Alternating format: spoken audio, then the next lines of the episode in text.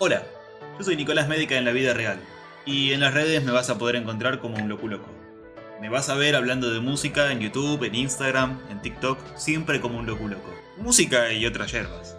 Pero en este espacio te invito a viajar desde donde estés, por el mundo a conocer otros lugares. Buenas tardes, sean todos bienvenidos a el cuarto capítulo de Miles de Millas. Quiero agradecer toda la buena onda y los mensajes que me hacen llegar por los podcasts. Si fuera por mí realmente escribiría un guion, grabaría uno, editaría uno y subiría uno todos los días. Pero bueno, ahí hay cosas en el medio que lo impiden. Pero realmente a mí me encanta grabarlos, me encanta subirlos y me encanta la repercusión que tiene. Me pone muy muy muy contento, así que muchas gracias. En este capítulo te invito a viajar a un lugar que es sumamente lejos y con una amplitud térmica muy variada, muy linda. La gente que me escucha desde Argentina, en este lugar creo que generalmente pasaría frío, pero los lugareños hoy por hoy, en principios de julio, sienten un poquito de calor. O al menos es lo que se dice, lo que pude llegar a investigar. Te invito a que vengas conmigo a Tasilac, que es una ciudad del litoral oriental de Groenlandia, alrededor de 100 kilómetros de distancia del Círculo Polar Ártico, que es por donde vive Papá Noel. Es la ciudad más poblada de la costa este de la isla. Por las dudas aclaro, hay gente que cree o tiene la, la idea general que Groenlandia es un país que corresponde a Europa. Y voy a corregirlos, Groenlandia no es un país, es un territorio que responde a Dinamarca y está en América, no en Europa. Fue fundada en 1894 por los colonos daneses.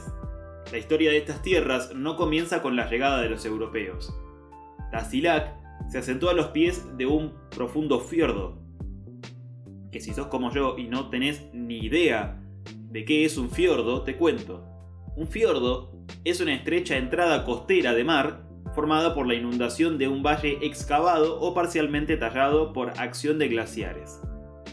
Este asentamiento está formado por un conjunto de casitas de colores que están por ahí dispersas en las colinas del terreno. Para llegar hay que ir sí o sí en helicóptero desde la ciudad de Kulusuk o en un barco durante los meses de verano. En Tasilac podés encontrar suficiente oferta hotelera y de restaurantes, un museo con exposiciones de arte y actividades culturales, oficina de correo y un hospital, por supuesto. Pero lo mejor de esta helada y hermosa ciudad es la gran oferta de actividad de aventura que tiene para los turistas.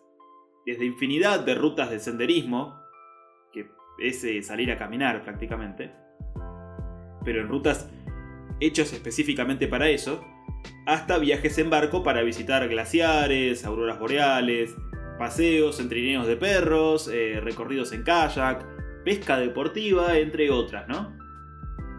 El momento ideal para visitar esta pintoresca ciudad es el verano, su verano, o sea, el invierno del hemisferio sur, o sea, ahora, cuando el día es más largo, tanto que solamente hay 45 minutos de noche. Olvídate de dormir. Es una sensación única realizar actividades a medianoche con plena luz del día. Lo, pongo así, imagínate salir a bailar, no sé, eh, a un boliche que sea de, tu zona, a las 11, 12 de la noche y que esté el sol ahí como si fueran las 3 de la tarde. Es, es una locura. Es muy loco. Tasilac es la ciudad más grande de la costa sudeste de Groenlandia. Cuenta con unos 2.000 habitantes.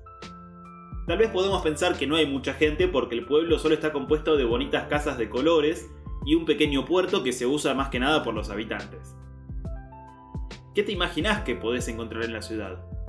Bueno, lo obvio, ¿no? Hay un ayuntamiento que sería como una municipalidad, una jefatura de gobierno, una oficina de correos, una iglesia, un centro turístico, un pequeño museo y un hospital, el único de toda la costa, que además lo usan los otros pueblos que están asentados alrededor.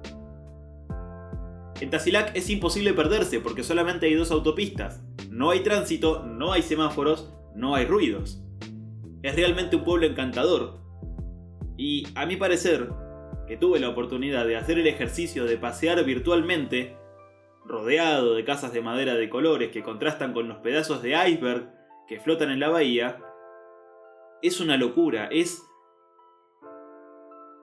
maravilloso, es muy lindo. Las personas que viven en Groenlandia dicen que solamente tiene dos días. Uno es la noche y el otro es el día. De hecho, a principios de julio, ahora en esta época del año, no hay ni una sola noche. El verano es el día. Por la tarde el sol se pone más o menos a medianoche. Pero en realidad no se va. Se esconde detrás de las montañas dejando escapar algunos rayos y nunca se hace de noche. Luego vuelve a aparecer alrededor de las 2 de la madrugada, iluminando otra vez las montañas con sus rayos dorados. Las personas que fueron dicen que las primeras noches son raras. Porque claro, imagínate, vos te acostás a dormir, ¿no? Estuviste todo el día haciendo actividades, llegás al hotel, son las 9, 10 de la noche, cenaste, te lavaste los dientes, estás en pijama, te viste una película en Netflix 11, 12 de la noche como mucho te estás yendo a dormir, pero todavía es de día. Imagínate eso. Ponele que se está escondiendo un poquito el sol, 12 de la noche, pero sigue siendo de día. Entonces, las personas dicen, ¿no? Que, es raro, la, la, gente que fue dice, es raro.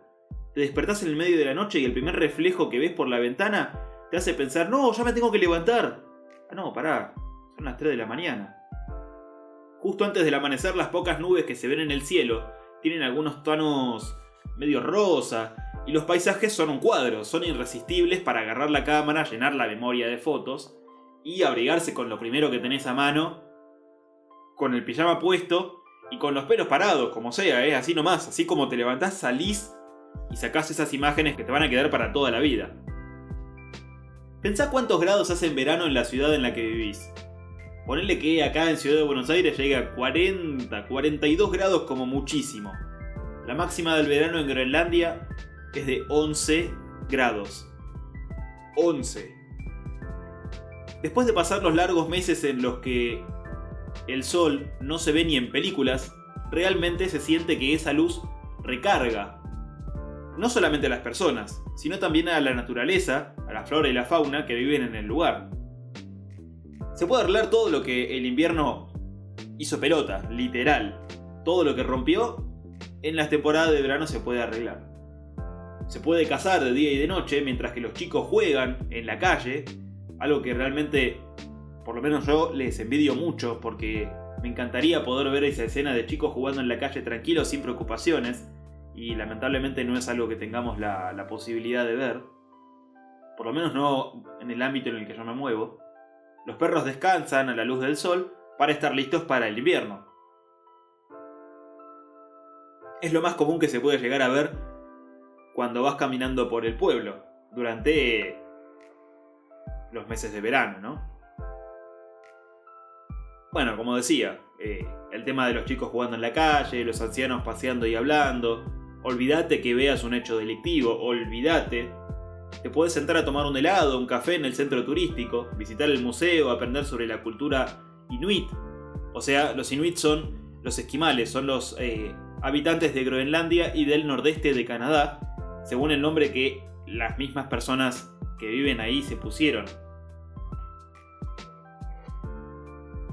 Hacer turismo en la ciudad o hacer agradables caminatas en los valles de Groenlandia te permite ver los témpanos helados que se transportan en el fiordo por las corrientes.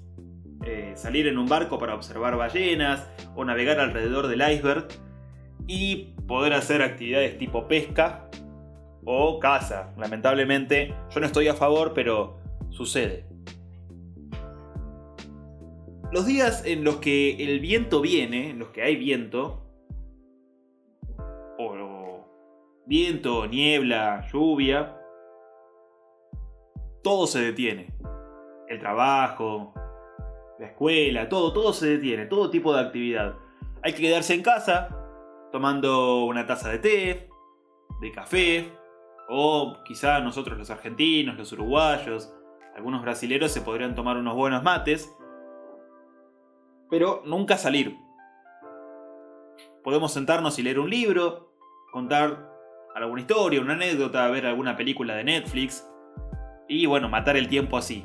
Más que nada para esperar a que las condiciones del tiempo cambien, ¿no? No hay que impacientarse ni ponerse nerviosos. ¿Por qué? ¿Qué podríamos hacer nosotros contra la madre naturaleza y un viento que llega hasta los 300, escucha bien, ¿eh? 300 kilómetros por hora? Las ráfagas son tan fuertes que incluso desplazan los residuos que pesan hasta 100 kilos. O sea que vos salís, yo que peso menos de 100, creo, por suerte, eh, sí, peso menos de 100, salgo a la calle y salgo volando. Literal. Lo más sabio es quedarte en el hotel, en casa, en el refugio y esperar a que todo pase.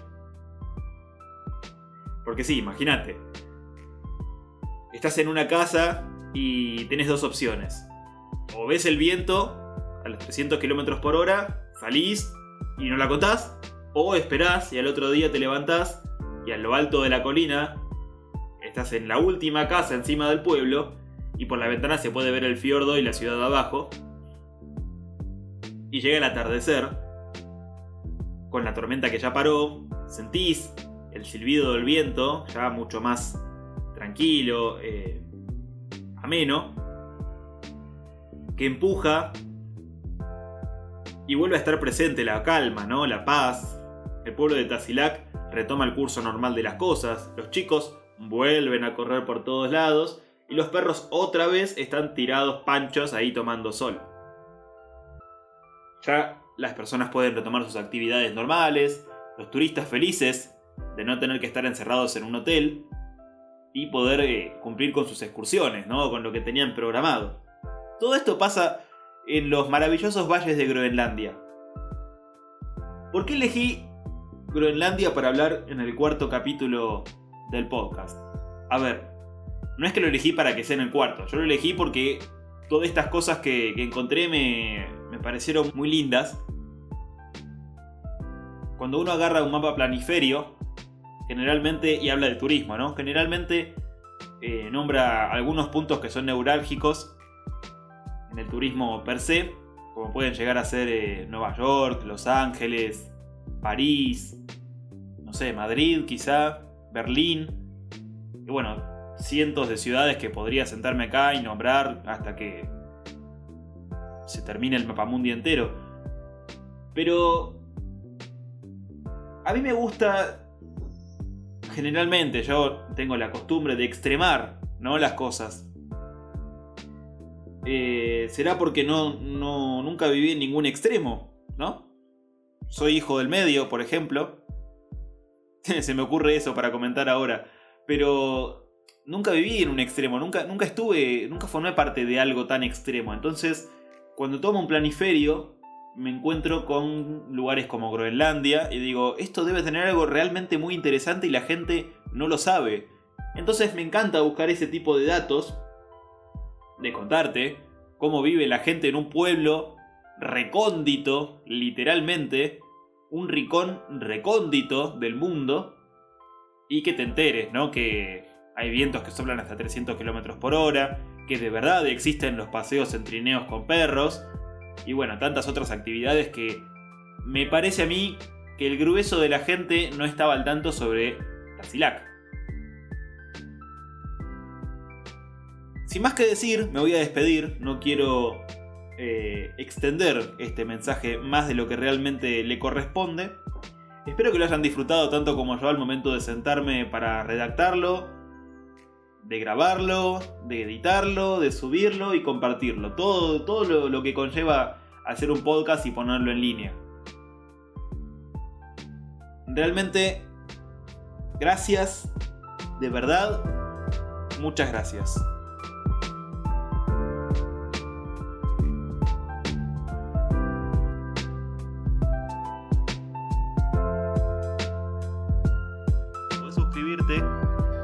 Hacerle llegar a todos una linda reflexión de este hermoso modo de vida que es viajando.